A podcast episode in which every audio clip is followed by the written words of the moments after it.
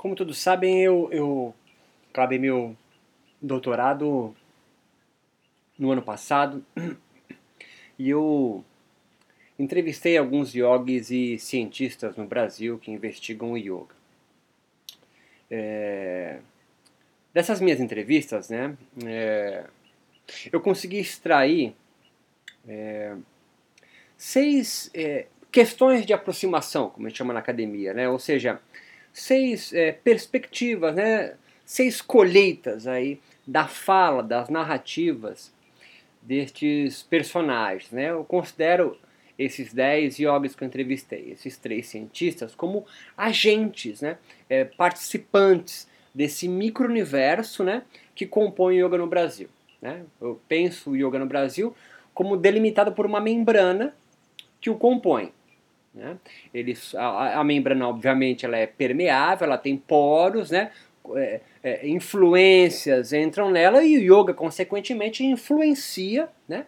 com setinhas fora da membrana, outras espiritualidades, é, mas também a ciência é, e também terapêuticas, por exemplo. E eu vou, nesses próximos seis, é, seis áudios, né, seis podcasts, é, é, falar sobre essas seis aproximações. A primeira significa, é, é, eu vou discutir aqui algo que ficou latente nas falas, que é uma diferenciação entre o que é prática ou método ou técnica de yoga e o que é estado, experiência ou vivência de yoga. Essa é, é a primeira perspectiva que a gente vai questão de aproximação que a gente vai discutir, né? É, e nós vamos analisar, né, a partir é, de trechos dessas entrevistas e eu vou discutir sobre eles, né, tanto com yogis quanto cientistas. O intuito está em apresentar para vocês, né, é por meio deles, obviamente, possíveis novas narrativas espirituais que o yoga brasileiro vem erigindo contemporaneamente. E quando eu digo novas narrativas, né, não significa, não, é, não quer dizer que eu estou afirmando que tudo mudou sobre as escrituras antigas. É, esse é um, um, o primeiro erro muito comum, é, cilada que as pessoas caem, né? Quando eu digo que há novas narrativas espirituais sendo erigidas pelo eu contemporâneo no Brasil, significa que é, é, as narrativas antigas do yoga continuam sendo base, mas elas foram adaptadas e ressignificadas à luz de novos problemas. Né? Significa também nós nos humildarmos né, para compreender que novos bens de libertação do yoga, né, pensa, bens de libertação são klesha, samadhi, kaivalya. O que significa bens de, de salvação de libertação, Beth? Significa que são é, é, entre aspas, obviamente, né, produtos, bens de consumo mesmo, né, é, que espiritualidades é, é, é constroem para dar sentido, para dar um fio condutor à sua proposta espiritual. Todas as espiritualidades possuem esses bens de salvação, né? Por exemplo, o cristianismo é, tem aí é, os pecados, por exemplo, né? Eles são então produtos, entre aspas, tá? Eles são bens, eles são construtos morais para que o, o, devoto, né, o praticante de, do, do, do, do, cristianismo siga e, e consiga obter a, a, a, o objetivo último dessa espiritualidade né, do cristianismo. O yoga também tem. Né? O yoga também tem. O yoga tem uma busca é, por experiências do samadhi, né, essa comunhão com Deus ou com algo superior, aí tem dá vários nomes, mas é uma comunhão, uma experiência com algo maior do que você, é algo que transcende você. É uma, uma experiência transcendente. Quando você experiencia o samadhi, você tem uma experiência que transcende o mundo ordinário. É isso que significa, tá? tá me, me, acompanha nisso. E os kleshas? Os kleshas são a espécie dos pecados aí, tá certo? Os kleshas são apego, aversão, da morte, orgulho. São eles frutos, filhos da ignorância, da ilusão. E aí, portanto, se você viver apegado, com aversão, com medo e orgulhoso, você não vai conseguir o objetivo último do yoga. Qual é o objetivo último do yoga? Kaivalya, ou moksha, né? A iluminação do yoga, né? É quando você atinge um estado, não mais uma experiência, porque experiência é transitória, mas um estado que é permanente no qual o sofrimento, a angústia humana, ela não mais o acomete. Alguns yogis vêm chamando isso agora de vida plena, né? É a bem-aventurança, um, um estado no qual você, vivendo no mundo ordinário, não é mais acometido pela, é, é, é pelo sofrimento do mundo. Né? Então, isso, na modernidade do yoga, especificamente no Brasil, América Latina, vem sendo transformado vem sendo transformado. E por que se transformou? Não é universal? Sim, eles continuam sendo universais. Klesha, Samadhi, Kaivalya, eles continuam existindo. Mas agora eles estão envolvidos numa cultura global, contemporânea, e portanto eles se transformam. Por quê? Para continuar fazendo sentido e não serem esquecidos como tantos já o foram. Há várias espiritualidades que já morreram, ou já, ou já foram esquecidas, né? A, a grega, por exemplo, uma. A religião, a espiritualidade grega, ela, você não tem mais ninguém que você conhece que siga a doutrina da religião. Não, não, não tem. A egípcia também não há. Né? Não é, mas é uma religião esquecida. E o yoga? O yoga não, o yoga está firme. O yoga está aí. O yoga está firme. Ele faz parte de um mercado espiritual. Tá? O yoga, ele está junto ele compete, ele, mesmo que você não queira, porque os outros vão competir com você, ele faz parte então de um mercado espiritual. Tá? É, você não gosta dos nomes, você muda, tá certo? Mas é isso. Há um mercado é, espiritual que várias espiritualidades estão aí é competindo ou interagindo, se você preferir, né? se for uma pessoa mais né, ligado aí a, a um discurso é, correto, politicamente correto, você chama aí que eles estão interagindo, tá certo? Então o yoga com, é, interage com o pentecostalismo, interage com o cristianismo, interage com o espiritismo, interage com, um band, com a umbanda, com o candomblé, com o daime. É inegável que o yoga interage com eles, tá certo? Aí você possui um grupo de yogis que não gosta desta interação e há um outro grupo que acha até legal que isso aconteça, ou que não está nem aí para que isso aconteça, que, essa discussão, tá certo? Mas então, sem nenhum juízo de valor, eu vou buscar expor ao longo desses seis podcasts, identificar as motivações, né, que fizeram essas adaptações ocorrerem, tá certo? Então a primeira, como já adiantei, é uma diferenciação moderna no discurso desses jogos brasileiros entre o que é prática, método ou técnica do que é estado, é, experiência ou vivência do yoga. Tá? Então, segundo um psicanalista brasileiro chamado Christian Dunker, é, podemos pressupor o sofrimento né, como algo centrado no desejo de uma vida diferente. Você sofre né, porque você não, não tem a vida que você deseja. Esse é o pressuposto básico dele. A sua tese é que a angústia humana reside na perda da experiência de uma forma de viver ainda não reconhecida, mas que você assente como a ideal de felicidade. Isso implica na necessidade de se compreender a angústia ou medo por algo que muitas vezes não se sabe nomear. Ou seja, é, é há um obstáculo, né? Ou contrassenso não reconhecido. Porra, Beto, tu tá zoando. Não, vou tentar. Em suma, a angústia existencial reside, segundo Dunker, né? Psicanalista brasileiro. E por que você pegou brasileiro? Porque, porra, eu tô estudando yoga brasileiro.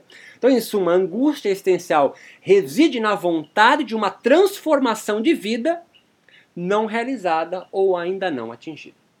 Certo? Porra, ainda não entendi. Porra, caralho. Pensa nos hippies, tá bom? Os hippies viviam né? um, um, uma angústia existência antes do cara virar hippie, né? Vivia uma angústia porque ele vivia numa sociedade em guerra, era levado para o Vietnã. Estamos falando de São Francisco, no estado da Califórnia. É, uma, uma juventude ali está inconformada com a vida norte-americana e com esse, esse jeito de viver, e eles então se rebelam, eles transformam, fazem uma contracultura, né, uma cultura contra a vigente, então eles montam, eles vingam um movimento chamado movimento hippie, um movimento também com base na espiritualidade, tá certo? Então eles buscam, eles almejam uma vida diferente, uma vida em comunidade, uma vida em comunidade. Então eles saem dessa sociedade onde eles vivem, do consumo, do descarte, da produção e vão então viver vidas aí isoladas deste contexto social. Então eles têm uma, uma angústia, que é a sociedade eles vivem, e eles então buscam uma solução. Qual é a solução? Eles viverem retirados da, da sociedade, vivendo uma vida alternativa. Tá? É só para você ficar é, me acompanhar aí no raciocínio. Então, é, é, é, em todas as religiões, essa vida ideal existe se cumprirmos certos desígnios, certo? Seja orar seis vezes ao dia, praticar jejuns, peregrinações, obedecer a certas restrições, ou acor como como celibato, né? Ou acordar às quatro e meia da manhã todos os dias para realizar aí a série 1 do Ashtanga Vinyasa Yoga. Tá? Tamo junto nisso aí, tá certo? Ah, pro hippie, pro hippie também tinha, tá certo? Ele ia viver da terra, ele vai viver do que ele mesmo produz, né? ele não vai consumir, né? tá entendendo? Tá? Tá, tá me acompanhando? Então não é só religião, não é só uma espiritualidade, mas movimentos sociais também acontecem assim. Então, já está sabido, né, mas nunca é demais lembrar que o yoga esclarece claramente que o ideal de vida e as causas do sofrimento humano residem aí no, no que Patanjali esclarece, tá certo? Patanjali deixa claro, né? Que você sofre porque é ignorante. E é ignorante do quê? Ignorante de não perceber que você já tem uma alma que é imutável, é ideal, é perfeita em si mesmo, que não e é imaculada.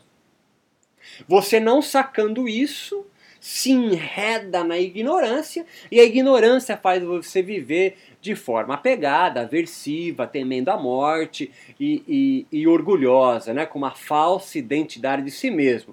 Vivendo assim, que são os kleshas, né? ignorante ou na ilusão, você vai produzir mais, mais e mais e mais essa agitação mental, e com essa mente, ou essa consciência agitada, você não consegue focar no momento presente, não perceber que você é uma alma perfeita em si, você vai viver então mais ignorante, mais apegado, mais aversivo, mais temendo a morte, é mais orgulhoso, mais mente agitada, mais ignorante. Isso é um ciclo vicioso, outros chamam de ciclo de Sansara ou de reencarnação, e Patanjali fala tem que pular fora disso, e ele então propõe um caminho óctuplo que é o Ashtanga Yoga, não o Ashtanga Vinyasa, né? é o Ashtanga Yoga. Yamas, Niyamas, asana, pranayama, pratyahara, dharana dhyana e samadhi. O yoga também. O yoga também descobre é porque descobrir que você sofre não precisa. Né? O sofrimento. Você não precisa atrás do sofrimento, ele vem a você. Então, o, o yoga também percebe que existe uma saída para o sofrimento. Qual é? Primeiro, sacar o que faz você sofrer. O que faz sofrer? Ciclo de Sansara. Porque você é ignorante. Produz agitação da mente. Titavrita Niroda. Segundo Sutra. E qual é a proposta? A saída é o Ashtanga Yoga. Há um caminho octo para você seguir. Certo que você vai chegar na sua vida ideal a partir desse caminho. Tamo junto nisso aí? Tudo bem? Então assim, é, é É lícito pensar assim que os yogis de qualquer época, portanto é universal, almejam obter esta vivência que Dunque também nomeia como forma de vida nova. Uma forma de vida que nós desejamos como ideal, receita certa da bem-aventurança, da felicidade, do afastamento do sofrer. Mas nós ainda não a reconhecemos. Entretanto, a experiência de uma angústia ou sofrimento interno pode ser o mesmo mas os sintomas ou as causas desse sofrer podem não estar mais centrados nos tradicionais kleshas apego, aversão, medo morte e orgulho que Patanjali estabeleceu para uma Índia do século II a.C.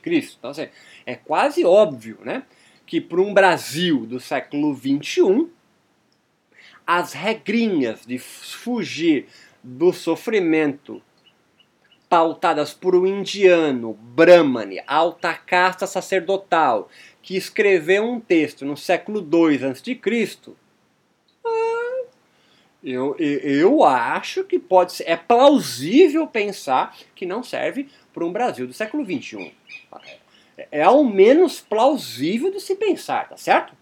É ao menos plausível. Então, assim, abaixo eu vou é, descrever aí a, a, alguma, alguns diálogos que eu estabeleci com estes yogis e essa relação que eu estou querendo dizer para você, essa transformação do klesha. Então vem comigo. Um dos yogis que eu entrevistei diz: o estresse impede a experiência do samadhi. É, não é o klesha, é o estresse. Um outro diz: o estresse impede ao estado de yoga. Tem o estresse controlado, que às vezes é necessário, mas tem o estresse que é um, realmente um obstáculo. O método de yoga abaixa esse estresse obstáculo. Ele continua falando, e assim auxilia-nos a atingir o estado de yoga. E um terceiro diz: o estresse nos afasta, nos desconecta do estado de yoga. E é o estado de yoga que abaixa o estresse. O yoga acalma a mente, a terra e assim nos ajuda a conectar novamente. Então, assim, o estado ao qual os yogis de diferentes linhagens, escolas de yoga que eu entrevistei no Brasil mencionam, parecem aludir a uma experiência espiritual de comunhão com Deus. O samadhi. Podemos supor que o estado de yoga e o samadhi estejam em dialética, estejam em diálogo. Como explicitou muito bem um dos yogas que eu entrevistei ali em cima, que eu falei, enquanto a prática ou o método de yoga vem configurando como um sistema de atos corporais, facilmente aí verificadas pelas repercussões fisiológicas da ciência, o estado é singular e impossível de ser acessado aos não yogis. Esse é um ponto importante, guarda isso, eu vou voltar nisso. Essa é uma diferenciação construída modernamente. Qual a diferenciação, Beto? Porra, do prática, do método ou do estado de experiência. Então, prática é uma coisa, estado é outra. Vamos, vamos pensar, isso é algo moderno, tá certo? É novo isso. Não é desde sempre. Não tem nenhuma passagem de uma escritura do yoga que diz isso. Assim, o, o, o que eu quero dizer é que em nenhuma escritura, né, uma prática ritual do yoga foi concebida como outra finalidade que não fosse samadhi. Tá, tá me acompanhando nisso? Assim, ninguém diferencia a prática é, ou método é, da experiência do yoga, do estado de yoga, porque nunca, em nenhum momento histórico do yoga, a prática de yoga foi concebida com outro objetivo que não tenha sido alcançar o samadhi. Tá me acompanhando?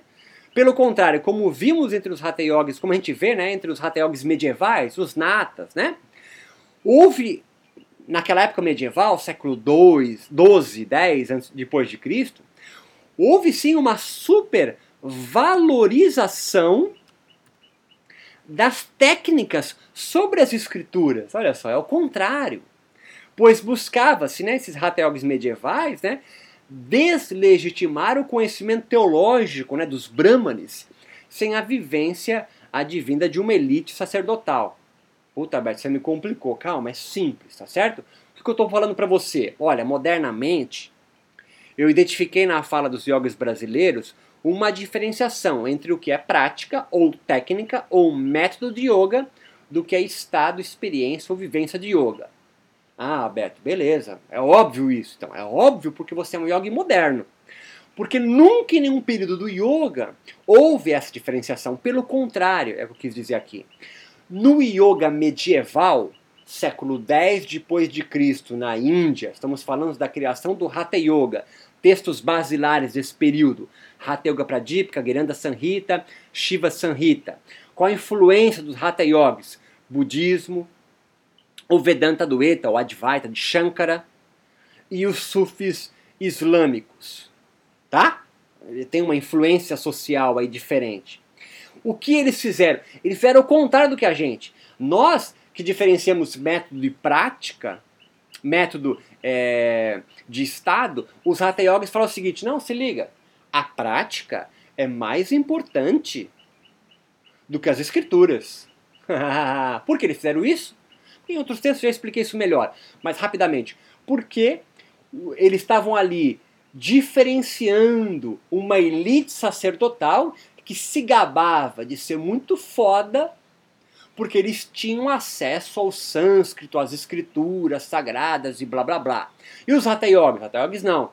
Então eles valorizaram a prática, a experiência. É o contrário do que acontece hoje. Hoje nós estamos diferenciando a prática da experiência. E antes, eles diferenciaram as escrituras, a teologia bramânica do yoga com a prática. Beleza, Beto, mas e daí? Então assim, o objetivo do yoga agora não parece estar mais em diminuir as consequências dos kleshas como valores morais, sabe? Oh, não pode viver apegado nem aversão, senão você não vai alcançar o samadhi. Ninguém fala isso. Os kleshas hoje, entendendo klesha como um grande obstáculo espiritual, ou entre aspas, um pecado, para ficar claro para você que é da doutrina do, da, do cristão, né, do cristianismo. Um obstáculo que impede o samadhi parece hoje assimilar entre os jogos brasileiros entrevistados com uma experiência encarnada na figura, na, na vivência, na percepção corpórea do estresse. Por isso denominei o estresse que os yogis falam nas, nas entrevistas de estresse yógico, para diferenciar do estresse biológico. Ponto. Pensa comigo. Porra, o que está falando?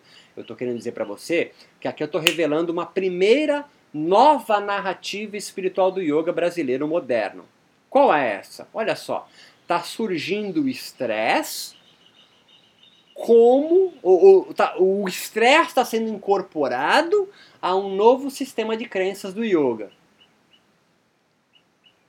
Como assim, Beto? Estou querendo dizer para você que o estresse, acompanha, o estresse como um empecilho para o samadhi, como os yogis lá em cima falaram, tá? Oh, o estresse impede o samadhi, o estresse impede o estado de yoga, o estresse me desconecta. Isso, meu amigo, é uma construção moderna, porque na biologia o estresse não tem nada de maléfico, de nefasto. Só no último estágio do estresse, o estresse aí crônico, que ele pode, em algumas circunstâncias, é, diminuir o sistema imunológico e provocar, então, deixar seu corpo suscetível a doenças. Mas o estresse em si, como algo ruim, nefasto, a própria encarnação do mal, o estresse como agitador da mente, isso é uma nova narrativa da espiritualidade do yoga, ou uma nova crença no seu, no seu sistema espiritual. Isso não existe na biologia, só existe dentro do micro-universo espiritual do yoga.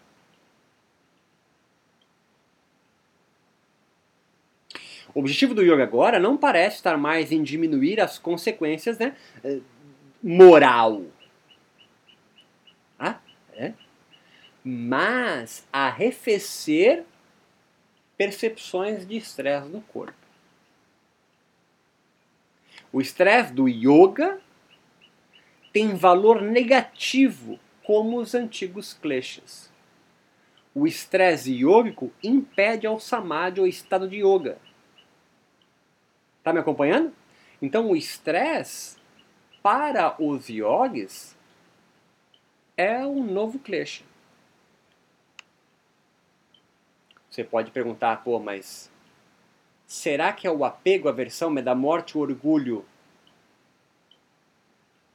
uma causa para o estresse se manifestar ou o estresse tá, é que causa. É, Isso aí não é uma pergunta para um cientista, é uma pergunta que tem que ser feita é, para os líderes do yoga, né? os teólogos que, que, que estudam o yoga. Está me acompanhando?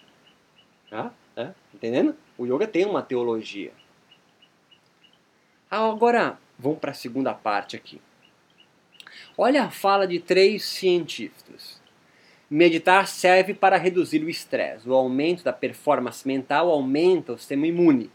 Meditar pode desacelerar a mente e ajudar pessoas em tratamentos psicoterapêuticos. Uma outra cientista, yoga é para a redução do estresse. As respostas do estresse salva vidas.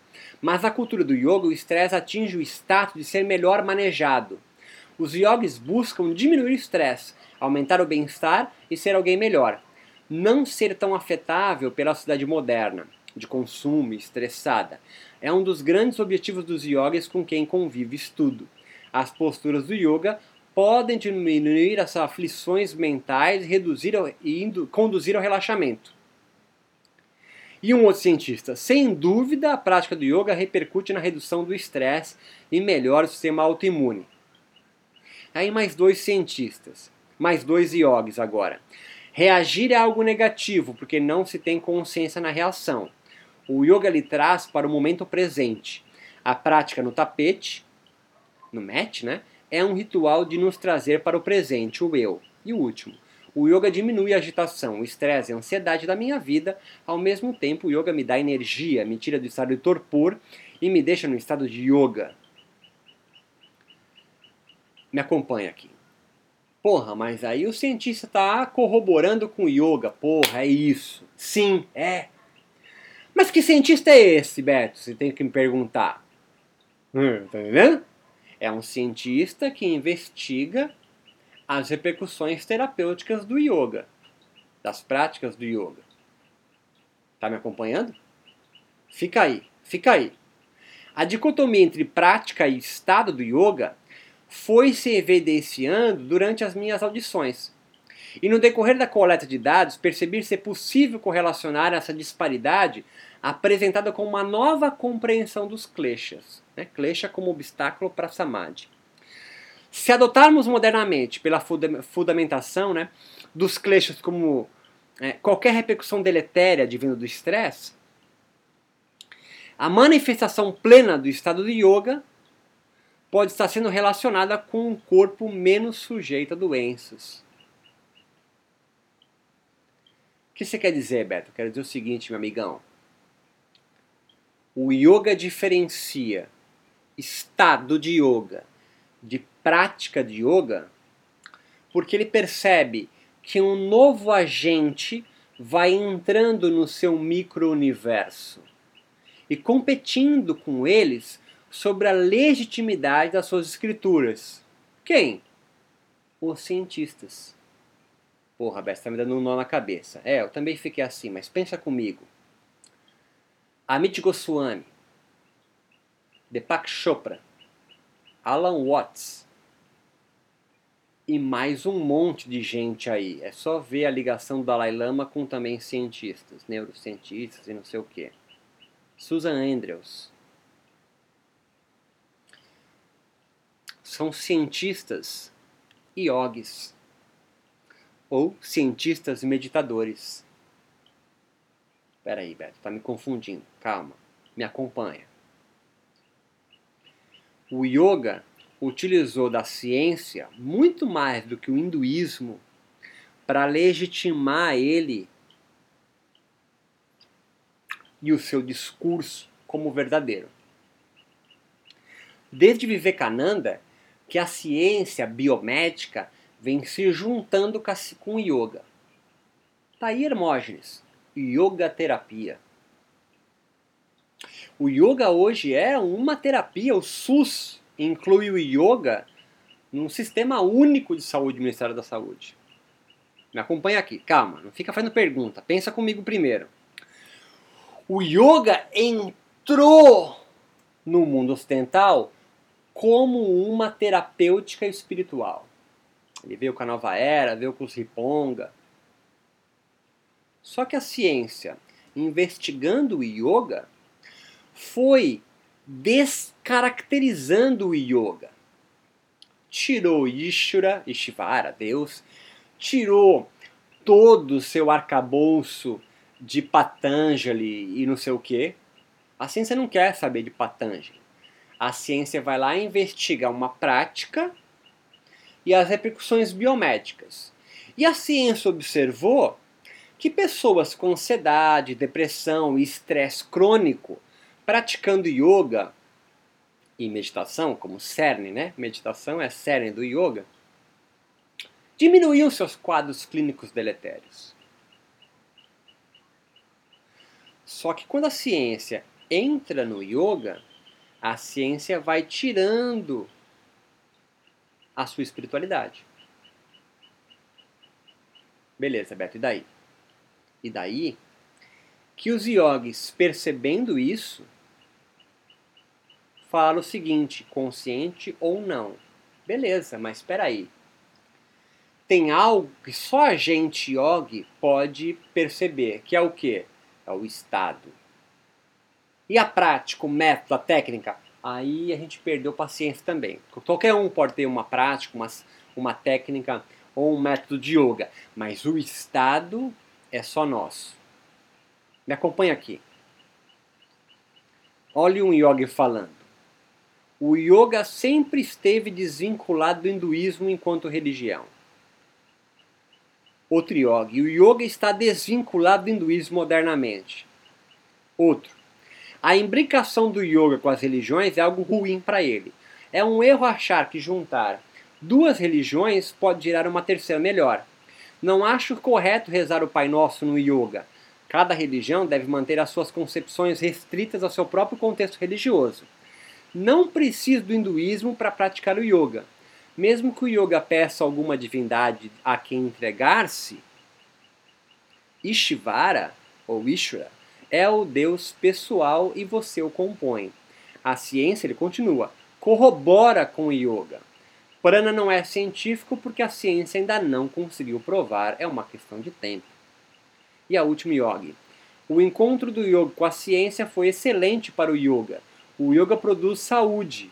E aí uma frase que eu não consegui ainda pegar a ideia, mas ela diz o seguinte: a ciência afasta a mística do yoga. É lícito supor, lendo esses discursos acima e pensando junto comigo, que o yoga vem o hinduísmo perdeu a sua força de coesão sobre a comunidade moderna do yoga no Brasil. A ciência, contraditoriamente, a tese do desencantamento do mundo, né? Que tese é essa? É que a ciência, em contato com a religião, desencanta essa religião. Faz essa religião perder o seu sentido mágico. Então, a ciência, contraditoriamente a essa tese de desencantamento do yoga, se mostra como um importante canal de divulgação e de legitimação do discurso do yoga moderno. Então, peraí, Beto, quer dizer que então, é, quero dizer que antigamente, antes do yoga encontrar a ciência, o hinduísmo é que legitima o discurso do yoga, é óbvio isso. Tanto que o yoga é considerado um darshana hindu, ou seja, uma perspectiva dentro desse guarda-chuva que é o hinduísmo. O yoga é uma perspectiva, é um darshana. Agora, no período moderno, o hinduísmo, ao menos na fala dos yogis brasileiros, não corrobora, não legitima nada do yoga.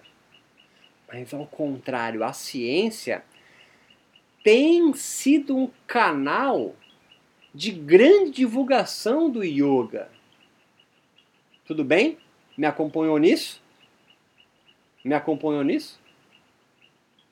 Então, falei para você primeiro que os kleshas perdem o valor. Por quê? Porra, perdeu o valor moral. Por quê? Porque o hinduísmo não mais legitima o yoga. Ah, entendi.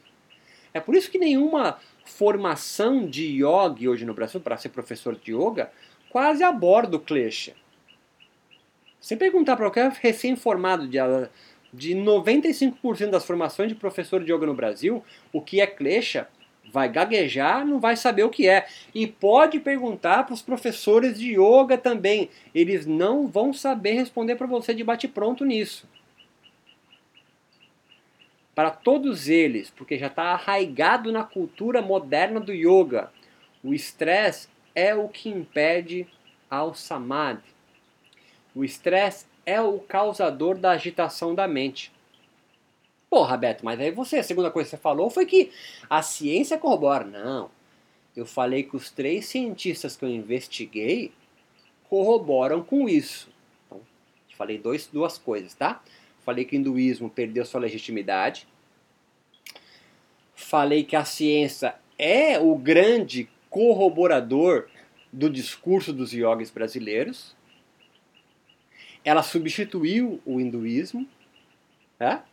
E terceiro, eu falei que cientistas que eu entrevistei confirmam que o yoga, que o yoga, a prática do yoga, a prática, o método, a técnica do yoga diminui o estresse. Só que eu também vim falando para você que o yoga moderno teve a ciência como seu principal veículo de ajuste e adaptação da sua transplantação da Índia para os grandes centros urbanos ocidentais. Isso estimulou muitos cientistas a conhecerem, praticarem e investigarem o yoga e a meditação com fins medicinais. E aí entra Chopra, Goswami, Alan Watts e tudo mais. Esses cientistas yogis, né, ou seja, cientistas que beberam nas escrituras do yoga, vieram erigindo uma nova narrativa para o yoga moderno. No Brasil, é, os próprios yogis né, vieram estabelecer suas diretrizes de conduta né, é, desde sempre. Né? Na América Latina, por mais, por mais de 70 anos, nunca teve um yogi swami guru indiano em terras latino-americanas dizendo que é ou não yoga. O que, que tem a ver isso, Beto? Significa que ao contrário dos Estados Unidos, que é recheado de yogis indianos lá, e ao contrário da Europa, né, que os yogis saem da Índia, obviamente, vão para a Inglaterra e vão para países que falam inglês. Vivekananda é o primeiro.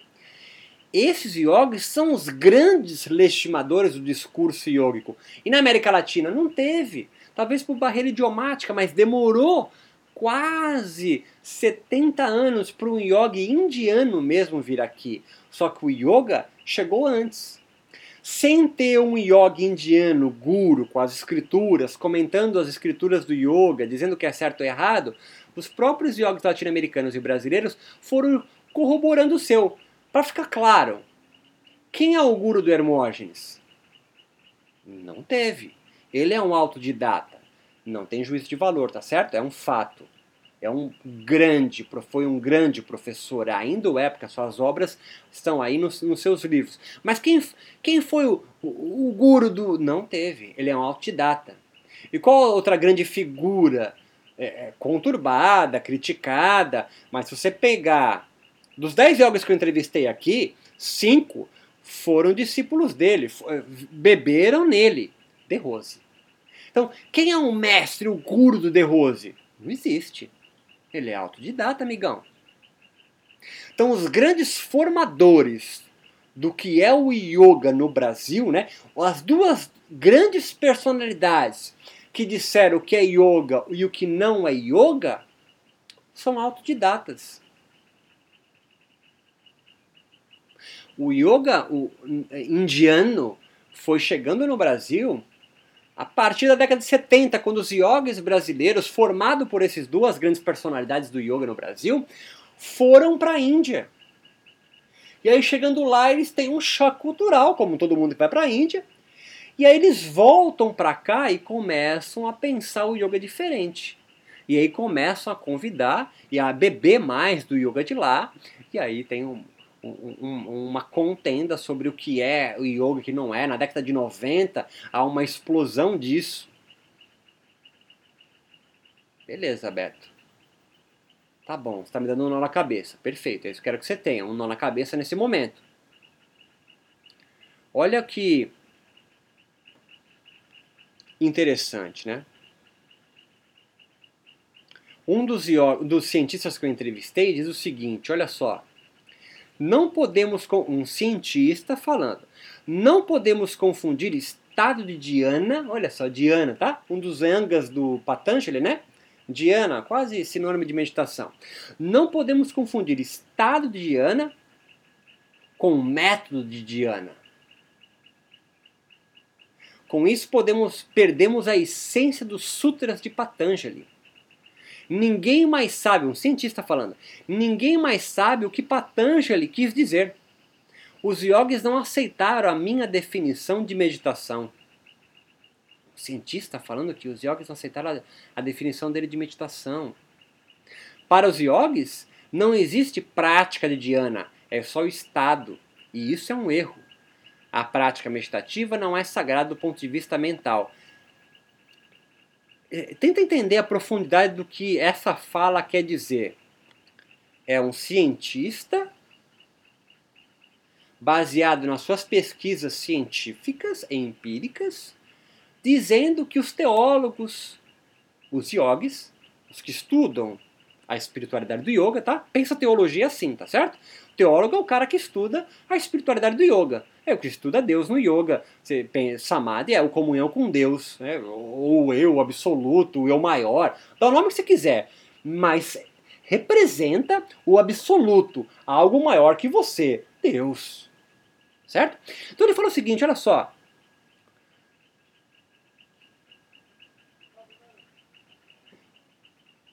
Há um estado de Dhyana e há um método. E ele diz que os yogis não acreditam que há prática de Dhyana. E ele fala, não, existe. Então veja bem, a citação desse cientista, a gente faz nos perceber que o foco não está na desmistificação do yoga. Mas os cientistas que se enveredaram na prática do yoga, em pesquisar o yoga, buscam deslegitimar o discurso dos yogis. Enquanto esse cientista que eu falei ali em cima afirma que os yogis não sabem o que o Patanjali quis dizer, ele se posiciona como detentor desse saber. Quando o cientista busca introduzir o conceito de dhyana, um conceito teológico, como técnica e não apenas como estado, no fundo o que deseja é convidar a ciência a participar do micro-universo espiritual do yoga. E os yogis brasileiros, percebendo essa apropriação de sua teologia, desqualificam o cientista. Consciente ou não, os yogis brasileiros não desejam outros competindo na criação e manutenção dos seus bens de salvação. O estratagema do que denominei de estrutura espiritual invisível do yoga, né? porque há uma estrutura espiritual invisível do yoga, uma espécie de uma igreja invisível no yoga brasileiro em separar a prática do estado do yoga se justifique como uma espécie de ação protecionista de reserva do mercado espiritual do yoga. Em outras palavras, os professores e os líderes do yoga no brasileiro buscam limitar que cientistas e outros ingressem em sua esfera, em sua membrana de atuação espiritual brasileira. Simples assim. Então, essa é nossa primeira fala aqui é, é, de seis que nós vamos conversar, foi então uma primeira chave de leitura que eu busquei das entrevistas que eu fiz para minha tese de doutorado.